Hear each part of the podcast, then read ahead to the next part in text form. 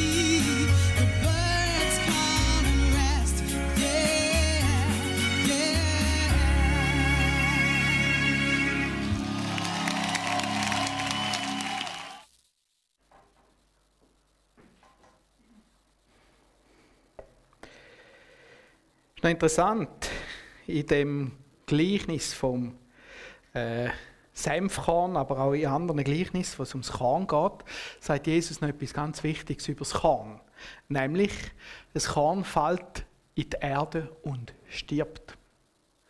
Und wenn das Korn in die Erde fällt und stirbt, dann wächst daraus eine Pflanze. Ich hätte die nie so gern gehabt, die Stelle. Das heißt immer, du musst zuerst sterben, bevor du wachst. Und das ist ein geistliches Prinzip. Wenn wir es jetzt aber auf Killen anschauen, dann ist es ganz interessant, wie Christus auf die Erde kommt als das Korn und stirbt für uns. Stellvertretend für unsere Fehler. Und nachher aufersteht. Und in dieser Auferstehung, in dieser Kraft, in dem neuen Schaffen, in dieser neuen Schöpfung, liegt nachher die Kraft der Kirche. Kraft, wo darum geht, dass sie wächst eben zu einem riesengroßen Baum. Wir haben gesagt, wir wollen unseren Namen wechseln und äh, sind dann irgendwie auf den Namen Begegnungskirche gekommen. Und so haben wir jetzt eine Predigserie mal zum Thema Begegnung und mal zum Thema Kirche. Und heute ist das Thema Kirche wieder dran. Das letzte Mal, wo wir über das Thema Kirche geredet haben, haben wir gesehen, wie gerade in der Stadt Philippi das Christentum auf Europa hineingekommen ist und wie das sich einfach verbreitet hat, weil dort Menschen gewohnt haben, die Jesus kennengelernt haben. Also es ist nicht ganz aktiv verbreitet worden, sondern das sind Menschen gewesen, die Jesus kennengelernt haben und das hat angesteckt und das ist so etwas wie das Wachsen von einem Baum. Natürlich haben wir Leute, die gehen, die gehen, gehen predigen, die das Evangelium weiterbringen. Aber dann hat es ganz, ganz viele Leute, die das einfach glauben und in ihrem Leben anfangen anwenden. Und das verändert die Gesellschaft. Das verändert die Gesellschaft, weil Menschen schauen, wieso funktionieren die nicht gleich wie ich. Und heute wenn wir ein Stückchen weitergehen. Die Kirche hat sich verbreitet im römischen Reich und ist immer größer geworden. Aber zuerst wenn wir nochmal die Grundlage anschauen von der Kirche. Die Grundlage, die wir haben im Matthäus Kapitel 16, Vers 13. Da steht eine ganz interessante Geschichte. Ich lese mal vor. Da steht, da kam Jesus in die Gegend von Caesarea Philippi und fragte seine Jünger und sprach, wer sagen die Leute, dass der Menschensohn sei? Also, wer sagen die Leute, dass ich bin? Sie sprachen, einige sagen, du seist Johannes der Täufer, andere, du seist Elia, wieder andere, du seist Jeremia oder einer der Propheten. Er sprach zu ihnen, was sagt ihr, dass ich sei? Da antwortete Simon Petrus und sprach, du bist Christus des lebendigen Gottes Sohn. Das Bekenntnis von Petrus, du bist Christus. Christus ist ein Titel, ist kein Name. Christus bedeutet, du bist der Sieger, der Herr. Und nachher sagt er, du bist des lebendigen Gottes Sohn. Ganz eindrücklich. Und nachher sagt Jesus, und Jesus antwortete und sprach zu ihm, selig bist du Simon Jonas Sohn, denn Fleisch und Blut haben dir das nicht offenbar, sondern mein Vater im Himmel. Und ich sage dir auch, du bist Petrus, und auf diesen Felsen will ich meine Gemeinde bauen. Und die Pforte der Hölle sollen sie nicht überwältigen. Ich will dir die Schlüssel des Himmels geben. Was du auf Erden binden wirst, soll auch im Himmel gebunden sein. Und was du auf Erden lösen wirst, soll auch im Himmel gelöst sein. Da gebot er den Jüngern niemandem zu sagen, dass er Christus sei. Jesus sagt, selig bist du, Petrus, denn Fleisch und Blut haben dir das nicht offenbart. Das heißt, vom allein kommst du nicht auf die Idee, dass du das sagst. Das kannst du nicht von dir aus selber entdecken. Ein Mensch hat nicht die Möglichkeit, Christus zu bekennen, wenn nicht vorher der Geist Gottes an dem Mensch gewirkt hat. Du kannst nicht Gott Herr nennen, wenn nicht der Heilige Geist in deinem Leben wirkt. Geht nicht. Und anhand von dem, was der Petrus da sagt, du bist Christus, des lebendigen Sohnes Gottes, merkt Jesus, an dem Mensch hat der Heilige Geist gewirkt. Da ist der Heilige Geist am Werk. Und genau auf das baut Jesus seine Gemeinde, als Wirken vom Heiligen Geist. Er sagt, das ist dir vom Himmel her offenbart worden. Und drum bist du Petrus.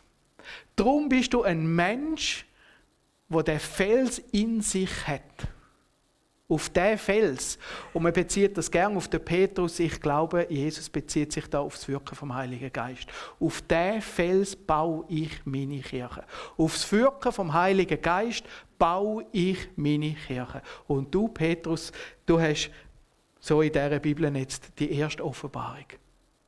Auf das Wirken vom Geist werde ich meine Gemeinde bauen.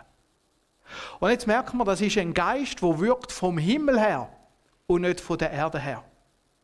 Ein Geist, der mächtiger ist als das, was wir kennen auf dieser Erde. Und die Macht von dem Geist lernen wir kennen in der Auferstehung von Jesus Christus. Das ist passiert, bevor Jesus gestorben ist. Nachdem dass der Petrus die Offenbarung hatte, äh, nachdem dass der Petrus das gesagt hat, fängt Jesus immer wieder an zu erzählen, wieso er auf der Erde ist, nämlich zum Leiden und zum Sterben für die Menschen. Weil du und ich mir gesündigt haben, das heißt, wir sind Gott weggelaufen. Darum kommt Jesus auf die Erde. Und er bringt uns wieder zusammen. Und das Zusammenkommen passiert in dem, dass er am Kreuz von Golgatha für uns stirbt. Aber er stirbt nicht einfach nur für uns, oder nur, das ist schon mal viel, aber er kommt wieder zurück. Das spricht der Heilige Geist. Der Geist Gottes holt den Sohn zurück von den Toten. Das ist das Samenkorn, wo in die Erde fällt und stirbt und nachher entsteht etwas ganz Neues. Ein riesengroßer Baum. Kirche. Und jeder Mensch, der sagt, an den Gott will ich glauben, an den, jeder Mensch kommt der Heilige Geist über in sein Herz und der ist ein Teil von dem Reich Gottes, ein Teil von dem Baum, ein Teil von der Kirche. Und wenn wir so einen Baum kennen, gell, am Busch, die fangen da unten irgendwo an und dann gibt es Ästli, Ästli, Ästli, Ästli, Ästli und dann, oh, so ein schöner, großer Baum. Das ist etwas Wunderbares. Und irgendwo in dem Geäste bist dann du. Und ich. Und das ist der Baum, wo wächst. Petrus, also Jesus bringt da das Bild vom Fels. Auf dem Fels bist du gebaut. Auf dem Fels werde ich dich bauen. Und die Pforten der Hölle werden meine Gemeinde nicht können überwinden. Warum nicht? Weil der Fels ist der Geist Gottes, der die Hölle überwunden hat, indem er Jesus zurückgebracht hat. Und wenn der Geist Gottes in deinem Leben lebt und er lebt in deinem Leben, weil es Christus zugesagt hat, und du sagst, Herr Jesus, da bin ich, komm in mein Leben, dann lebt der Geist Gottes da hinein. Und darum kann die Kirche von der Hölle nicht überwunden werden, weil die Auferstehungskraft in der Kirche lebt und gegenwärtig ist. Und jetzt wollen wir das einmal miteinander ein bisschen anschauen, weil es hat immer wieder Seit Jesus gestorben ist. Jesus ist eigentlich der Erste, den man verfolgt hat für das Evangelium. Und wenn wir ihn anschauen, ist er auch nicht der Erste, schon Propheten sind ähm, verfolgt worden. Es hat immer Verfolgung vom Evangelium. Schon immer. Aber es ist nie so weit gekommen, dass das Evangelium hat ausgerottet werden in der letzten Predigt um Kirchen ist es um die Stadt Philippi gegangen. Die Stadt Philippi war eine Stadt im Römischen Reich. Und auch im Römischen Reich ist dann das losgegangen mit der Übersetzung, äh, mit der ähm, Verfolgung. Die Römer haben angefangen, Christen zu verfolgen. Warum? Am Anfang bis etwa zum ersten Jahrhundert ist den Christen nicht viel passiert. Weil Christen haben als Splittergruppen oder Sekten, wie man gesagt hat, von der jüdischen Religion gelten und die Religion ist in der römischen Gesetzgebung akzeptiert. Es hat gewisse Religionen gegeben, die haben die Römer wie akzeptiert. Zum Beispiel die jüdische. Die haben nämlich gewusst, die Juden die bringen wir nie von ihrem Glauben weg. Wenn wir Ruhe tun dann lassen wir die Juden machen. Oder? Und das Christentum war am Anfang ein Teil von dieser jüdischen Kultur, Religion, die ist von den Römern nicht wahrgenommen worden. Aber nachher ist sie auf einmal offensichtlicher geworden. Eben der Baum ist gewachsen. Und auf einmal hat man gemerkt, das sind keine Juden, die haben ja miteinander auch einen gewissen Knatsch gehabt, oder? Das sind keine Juden. Und man hat sie, in der Bibel steht ja in Antiochia zuerst mal Christen genannt, weil sie eben zu Christus gehören. Und nachher ist er beim Kaiser Trajan, das ist 98 nach Christus passiert, ist äh, ist ein Dings gekommen und hat gefragt, wie sollen wir jetzt mit diesen Christen äh, verfolgen. Ist ein bisschen klein, Entschuldigung. Und dann hat man die Christen ein bisschen kategorisiert. Und es hat eben im römischen Recht eine Religio licita und eine Religio illicita gegeben. Was bedeutet das echt? Ja, wir haben ähnliche Wörter für das.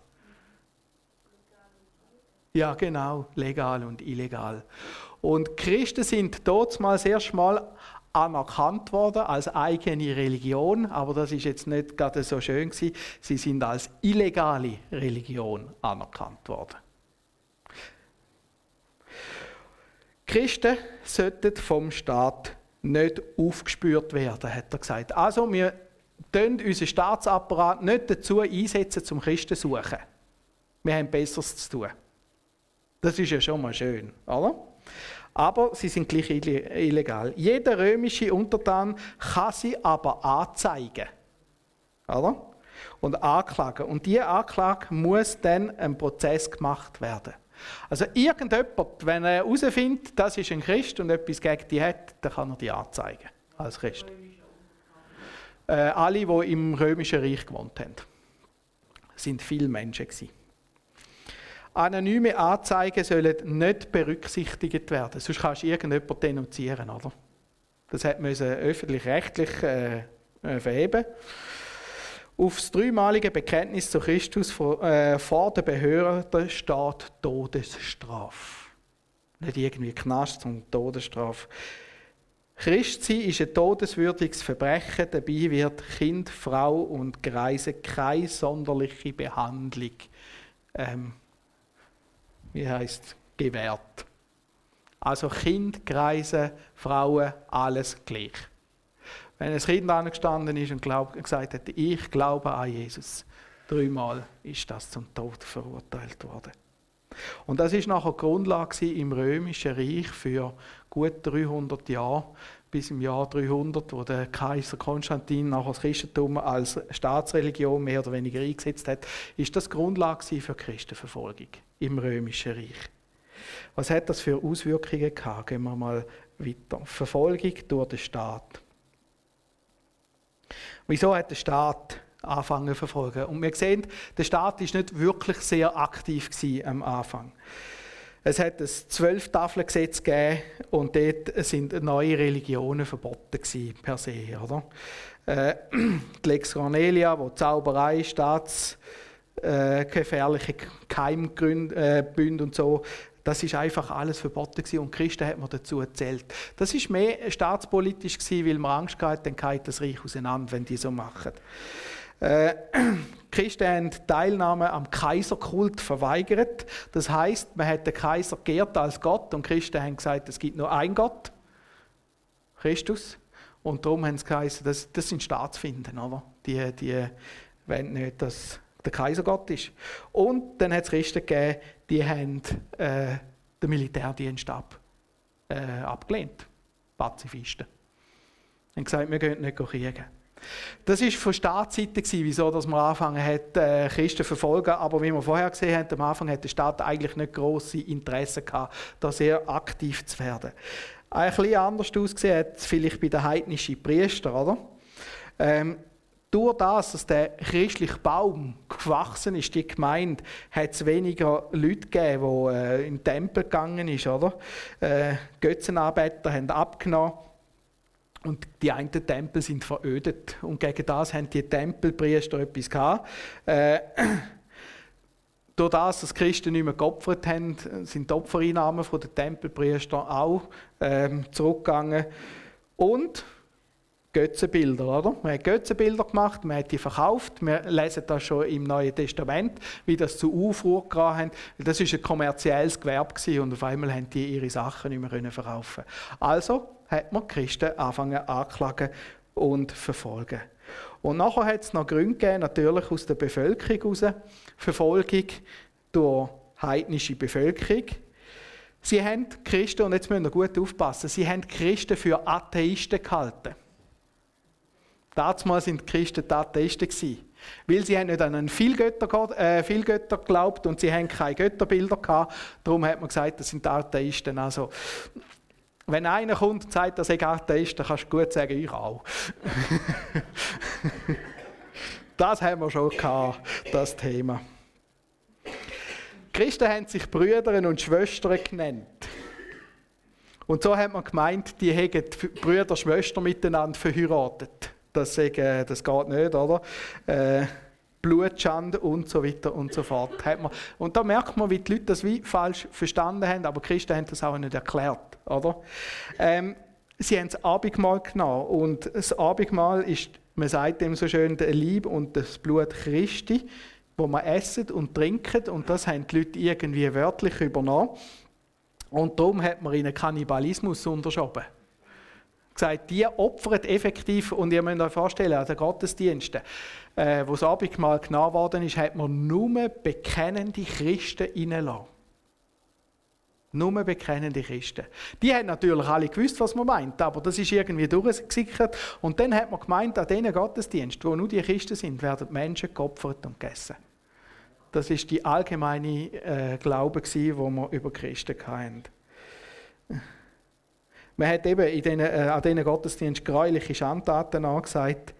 Und Christen haben sich zurückgezogen aus der Öffentlichkeit. Haben das nicht erklärt, haben die Botschaft nicht weitergegeben. Das hat sicher noch andere Gründe gehabt, weil sie eben teilweise auch schwer verfolgt worden sind. Dann hat es eine Naturkatastrophe gegeben und die Leute haben gefunden, also das können nur Christen schuld sein, weil die den Göttern nicht opfern. Oder? Und so hat es immer wieder aus äh, der Bevölkerung auch so eben Anzeigen gegeben. Grundsätzlich, wenn wir jetzt das Gesetz vorher gesehen haben, ist das Grundlage gewesen, irgendjemand als Christ zu bezichtigen und wenn der irgendwie ein bisschen gläubig war, hat man können den wie vernichten. Und dann kommt es darauf an, was für Nachbarn das hast, dort wo du wohnst. Merkst du etwas? Die hat es hier noch nicht gegeben, Moslems. Das ist dann sehr viel später gekommen. Grundsätzlich ist das eine Weile lang so gegangen und nachher hat der Kaiser Decinus, wir äh, sehen, das ist die siebte Verfolgung. Man redet von zehn Verfolgungswellen, die sie diesen äh, Jahren gegeben haben, mal stärker und mal schwächer. Und der Kaiser Decinus Decius hat das Gefühl gehabt, die Christen, das ist schlimm, wenn wir die haben. Das, das, das zerfleddert meine Einheit in, in dem riesen Reich. Und ihr müsst wissen, das Reich ist ja gigantisch gewesen. Das ist ums ganze Mittelmeer herumgegangen. Und so hat er ganz aktiv jetzt sehr schmal eigentlich Christen anfangen verfolgen von Staates wegen. Und jetzt haben sie eine Rechnung gemacht. Sie haben gesagt, wir machen all Jahr ein Fest, wo man dem Kaiser muss opfern muss. Und jeder kommt eine Bescheinung über, dass er das Opfer gemacht hat. Und wenn er das Opfer gemacht hat, ist kein Christ. Und wenn einer das Opfer nicht gemacht hat, die Bescheinigung nicht vorlegen kann, äh, dann wird er zum Tod hingerichtet. Und dann haben sie gerechnet, das geht etwa drei Jahre und wir haben wahrscheinlich keine Christen mehr in unserem Land. Im ersten Jahr verwünschen wir die meisten, aber nicht ganz alle. Im zweiten Jahr verwünschen wir die zweiten dann auch noch, wo wir die das letzte Mal nicht äh, verwünscht haben. Und im dritten äh, haben wir dann wirklich definitiv Ruhe. Äh, machen wir das. Und so haben das systematisch angefangen, dass Christen haben müssen opfern. Äh, aber es ist ein Staatsbetrieb gewesen? Da hat man können, ähm, der ist korrupt da hat es Bestechung gegeben und und so weiter und so fort. Äh, da ist nicht, ja, genau. Dann hat es barmherzige Beamte gegeben und so weiter und so fort. Und das ist irgendwie nicht ganz so aufgegangen und vor allem auch ähm, die Leute, die für Jesus gestorben sind, sind ganz ein grosses Zeugnis für die anderen und es sind mehr Leute zum Glauben gekommen, als das gestorben sind. Und so ist die Gemeinde gewachsen. Die zehnte Verfolgung war nochmals sehr, sehr hart. Äh, die Verfolgung vom Kaiser Diokletian. Wir lesen da 284 bis 305.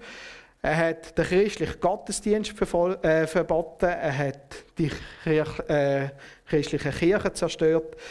Ähm, hat die Schriften zerstört und hat eben wollen zwingen, dass jeder hat müssen an dem Kaiserkult teilnehmen. Das ist die Situation und da sind auch viele Christen gestorben. Man redet da von den Märtyrern. Oft sind Christen massenhaft hingerichtet worden. Massenhaft. Und wir lesen dort von diesen Geschichten, der Eusebius, das ist ein Kirchenvater, berichtet ganz ausführlich, wie die Christen teilweise singend in ihr Verderben gegangen sind. Und das hat so starke Auswirkungen gegeben, dass selbst der Kaiser gemerkt hat, wenn ich weiter so mache, habe ich am Schluss mehr Christen, als ich es eigentlich äh, ausrotten Und hat nachher, kurz vor seinem Tod, ein Duldungsedikt herausgegeben, dass Christen geduldet werden. Der Druck der Römer war so groß aber je größer der Druck geworden ist, desto mehr Christen hat es gegeben in seinem Land. Und kurz nachher ist dann der Konstantin auf, äh, an die Macht gekommen. Und der Konstantin hat ja kurz äh, Rom angegriffen, kurz vor Rom, so eine Vision gehabt und er behauptet, diese Vision ist von Gott und hat nachher gesagt, der Gott hat mir zum Sieg verholfen und hat nachher drum Christen in seinem Leben ähm, begünstigt, wie es nur gegangen ist. Und sein Sohn hat nachher das Christentum zur Staatsreligion gemacht, etwas, was wir bis heute noch kennen, ähm, von der reformierten oder katholischen Kirche, Staatsreligion. Das ist ein bisschen der geschichtliche Abriss. Die Verfolgung war etwas ganz Schlimmes für die Kirchen, aber es hat auch Sagen gehabt. In dieser Kirche, in der verfolgten Kirche, hat es praktisch keine Mitläufer gehabt. Mitläufer sind die, die einfach so tun, als wären es Christen. Aber genau dann, wenn sie müssen opfern mussten, sind die Mitläufer wie ausgesiebet worden. Du gibst dein Leben nur dann her, wenn du auch wirklich glaubst. Und das hat Qualität, die, die geistliche Qualität von dieser Kirche, von der verfolgten Kirche, prägt wie verrückt. Sie weckt den Glaubensmut der Christen, die Hingabe zu Jesus und die Leute lernen ihr Leben Jesus zu lieben. Und das führt dazu, dass Menschen beeindruckt werden und in den Kontakt mit Jesus kommen, in die Beziehung kommen mit Jesus.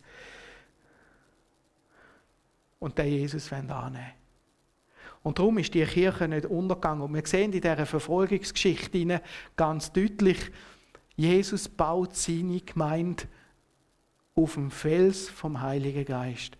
Und das ist ein Fels, der nicht auf dieser Erde ist, sondern ein Fels vom Himmel. Und wenn Jesus seine Gemeinde baut, dann baut er seine Gemeinde. Und da können Menschen machen, was sie wollen. Es wird größer und stärker. Weil Jesus seine Gemeinde baut. Und so hat es in der Geschichte, wenn man Kirchengeschichte anschaut, immer Verfolgung gegeben. Nicht immer gleich stark, nicht immer gleich heftig, nicht immer gleich äh, in der gleichen Ausführung, aber immer ein bisschen ähnlich in den ähnlichen Prinzipien. Und dabei geht es nicht einfach um Kille in ihrer Organisation. Das Paradoxe ist, mit der Zeit hat Kille selber angefangen zu verfolgen. Und das ist das Traurige. Und wer haben sie angefangen zu verfolgen? Einerseits die Heiden. Das ist dann relativ schnell gegangen beim Konstantin. Hat es dann schnell gewechselt, dass die Kirche angefangen hat, die Heiden zu verfolgen. Und dann ist es passiert, dass ganz viele Heiden Christen geworden sind, einfach damit sie nicht mehr verfolgt worden sind. Und das geistige Niveau der Kirchen ist rapid bergab. Vor allem ist einfach jeder Christ geworden, oder? Namens Christen. Aber Kille hat auch die angefangen zu verfolgen mit der Zeit, die wirklich an Jesus geglaubt haben. Weil Kirchen ist so ein Konstrukt geworden, so eine Organisation. Und wie es der Walter gesagt hat, es ist viel um Macht gegangen und nicht mehr um Christus. Und in dieser Organisation hat es Menschen gehabt, die gesagt haben, aber ich glaube an den Christus und sind gefährlich geworden für die Macht. Und dann hat man die wieder angefangen zu verfolgen. Gipfelt hat es zum Beispiel beim Luther in der Reformation. Aber auch immer wieder hat es so Punkte gegeben. Und darum, Chile als Menschen, die Jesus glauben, haben immer irgendwo eine Verfolgung müssen erdulden. Aber immer ist die Kirche gewachsen. Wir machen einen ganz großen Sprung in die neuere Zeit. Was wir hier haben, ist der Herr Friedrich Nietzsche. Von ihm haben wir auch schon gehört. Er hat 1844 bis 1900 gelebt. Und er prägt den Satz, Gott ist tot. Gott ist tot, Gott bleibt tot und wir haben ihn getötet. Das ist seine Aussage. Und da merken wir, jetzt geht es auf eine andere Ebene. Jetzt geht es nicht äh, in eine Verfolgung, ins, äh, wo man sterben wo man wirklich heftig verfolgt Jetzt geht es in die Gedankenwelt, ins Wissen hinein. Und der Nietzsche hat gesagt, Gott ist tot. Und wir können sagen, jawohl, Jesus ist gestorben, aber er ist auch verstanden. Und er sagt der Nietzsche, nein, Gott bleibt tot. Und wir haben ihn tot. Und so ist die Gedankenwelt gekommen, wir leben in einer Welt ohne Gott. Ist interessant, müssen wir das Leben von Nietzsche ein bisschen anschauen. Er war sehr krank, kränklich, ist dann eine ganz, ganz gläubige Mutter hat er gehabt, die ihn lang gepflegt hat und er ist geistig sehr umnachtet gestorben. Das Leben von Nietzsche, wenn ich das anschaue, muss ich mich immer fragen, was passiert, wenn man konsequent ohne Gott lebt. Es gibt mir zu denken. Ich weiß nicht, ob das der Grund ist, aber es gibt mir zu denken. In der Bibel sagt, die Bibel sagt, schau auf deine Lehrer und schau auf ihr Ende, wo sie nehmen. Und ich muss sagen, so will ich nicht enden, wie der Nietzsche. Aber er hat etwas hinterlassen, nämlich der Glaube, wir können ein Leben führen ohne Gott. Es gibt keinen Gott. Es gibt keinen Gott. Und auf dem kommt ganz viel Gedankengut. Wir haben die Aufklärung, die gesagt hat, die Kirche hat uns ganz stark unterdrückt. Und wir müssen selber denken. Und ein Stück weit haben sie sogar recht gehabt.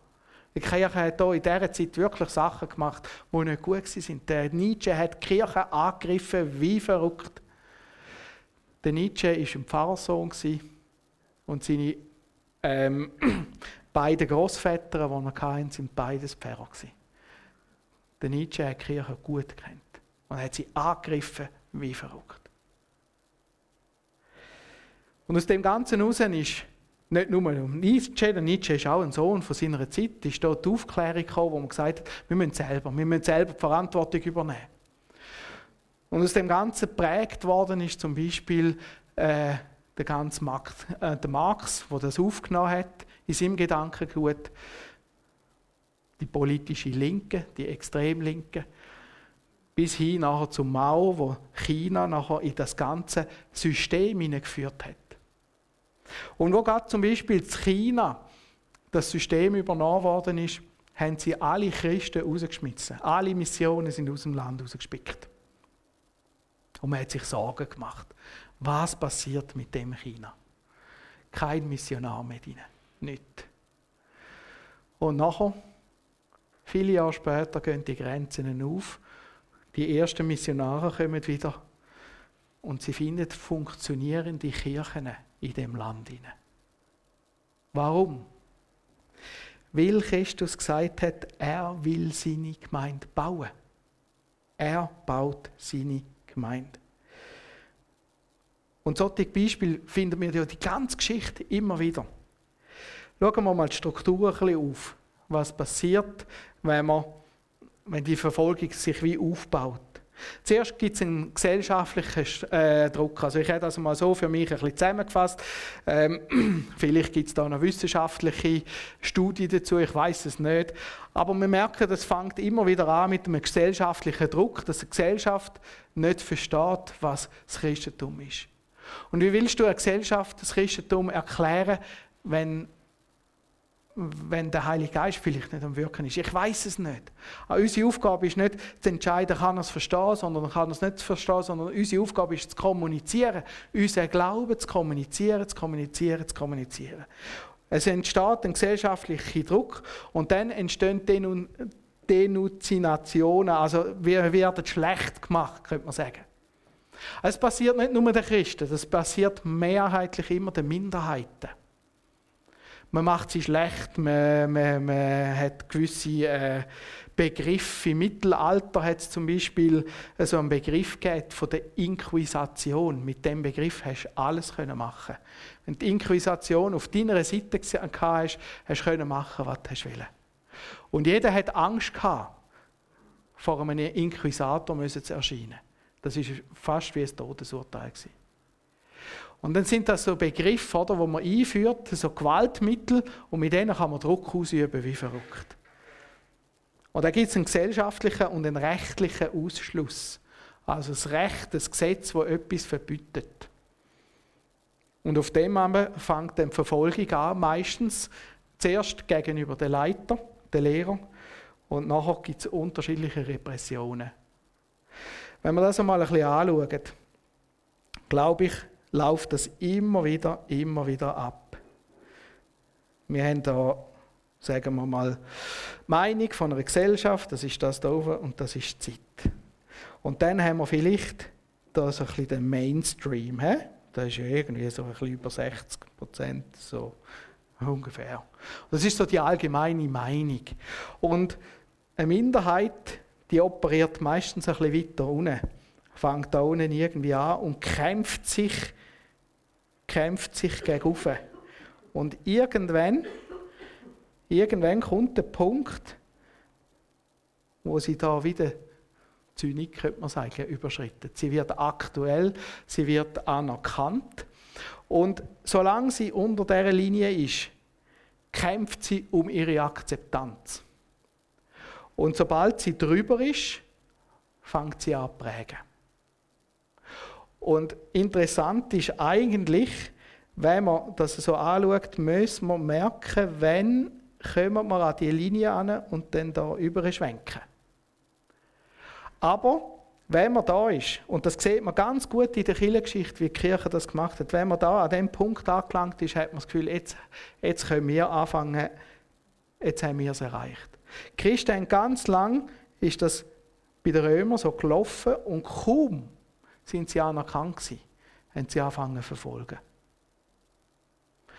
Und nachher passiert etwas, dann wird die Minderheit zu der äh, wo Druck ausübt. Einerseits übt man Rach aus und auf der anderen Seite versucht man, die anderen zu prägen.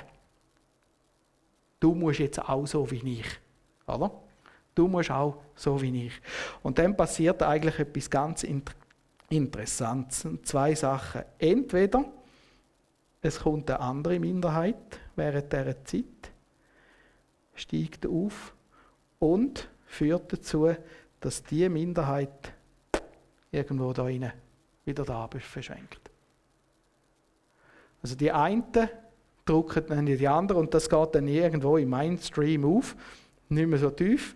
Oder was auch passieren ist, dass die von der Allgemeinheit wie so gebunden werden und sagen, wir wollen nicht so, wie ihr denkt. Und wieder zurückkommt. Und der Trick ist, dass man eben eigentlich müsste wissen, wann müssen wir aufhören. Aber dann, wenn wir müssen aufhören, dann ist es gerade so schön, dann läuft es gerade so gut. Und das beobachtet man in der Geschichte immer wieder, wenn es um Minderheiten geht. Was hat jetzt das mit uns zu tun? Ich glaube, das wird uns in der nächsten Zeit wieder immer mehr auch passieren. Wir sind lang, das könnte 100, 200, 300, 400 Jahre sein, aber wir sind lang Christen sind lang die wahrgenommen worden, die da ähm, bestimmt haben. Und nachher ist das Ganze mit der Reformation gekommen und so weiter und so fort. Und wir erleben, wie, wie wir eigentlich immer weniger zu sagen haben. Und wir erleben, wie andere Strömungen kommen. Zum Beispiel die ganze Frage nach dem Gender. Und dort sehen wir genau gleiche Muster, wie sich anfangen aufzubauen. Wir sehen Wörter, die anfangen zu denunzieren.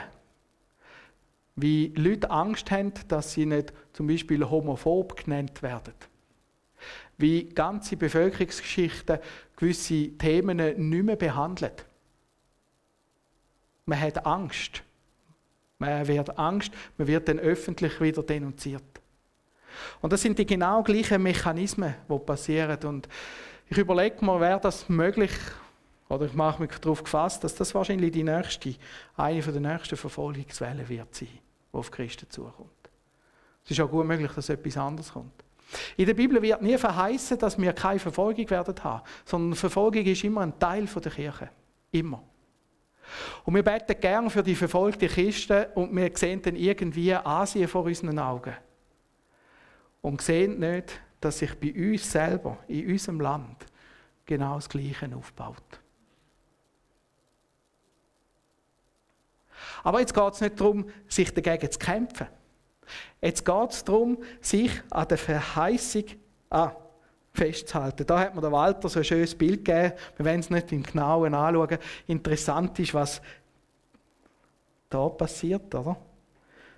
Wo ich? Da. Und da. Oder? Seht ihr den Unterschied? Da hat es weniger, da hat es mehr. Und das ist die Verheißung von Jesus. Ich will meine Gemeinde bauen. Und an dieser Verheißung können wir festhalten. Da hat man noch eine schöne Grafik äh, von Indien. Das Blaue sehen wir sind Christen und das wird immer mehr. 1971, 2011. Interessant ist, das ist eine Grafik, die von Hindus ausgerechnet worden ist und nicht von Christen. Und sie haben gesagt, Hilfe, Christen werden immer mehr. Das ist eine, eine Grafik, die sagt, Hilfe, Christen kommen. Christus wird seine Gemeinde bauen. Das ist die Verheißung, die wir haben. Jesus baut seine Gemeinde. Und unsere Aufgabe ist, uns nicht gegen die Verfolgung zu richten, sondern unsere Aufgabe ist, Christus zu verkündigen in unserem Leben. Zu Jesus stehen. Zu sagen, mal, ich glaube an den Jesus. Ich glaube an die Botschaft. Ich habe Jesus gern und Jesus hat dich gern. Darum habe ich dich auch gern. Komm, ich erzähle dir von Jesus. Das ist unsere Aufgabe. Und da mögen Verfolgungen kommen, ja. Aber Jesus hat gesagt, ich will meine Gemeinde bauen. Und meine Aufgabe ist, dass ich auf dem Felsen, wo Jesus in mein Herzen hineingelegt hat, fest verwurzelt stehe. Wir sind in der Familie am Bibel lesen und jetzt sind wir gerade in den Sprüchen. Und so bin ich auf den Spruch gestoßen, haben wir gerade letzte gelesen vom Salomo. Der schreibt er in den Sprüchen. Ich kann euch noch sagen, wo das steht. Sprüch 29, Vers 23. Menschenfurcht bringt zu Fall, wer sich aber auf den Herrn verlässt, wird beschützt. Und unser Schutz ist nicht, dass wir da in dieser Welt ein schönes Leben haben. Unser Schutz ist, dass wir durch Jesus Christus in den Himmel kommen. Das ist unser Schutz. Dass wir in dieser Beziehung von Jesus dürfen sein. Menschenfurcht bringt zu Fall, wer sich aber auf den Herrn verlässt, wird beschützt. Und jetzt meine Frage, die ich dir mitgeben will. Wie stehst du da, wenn die Verfolgung anfängt? Wie stellst du dich zu der Gemeinde und zu Christus? Wenn ich so Geschichten höre wie vom Walter, vom Wilhelm Busch, den er vorgelesen hat, oder vom Uli, den er vorgelesen hat, dann frage ich immer, wie würde ich mich verhalten in so einer Situation? Was ist dein Fundament? Auf was baust du dein Leben? Und wenn es eines Tages so wie kommt, wo es heißt entweder oder, wie entscheidest du dich? Amen.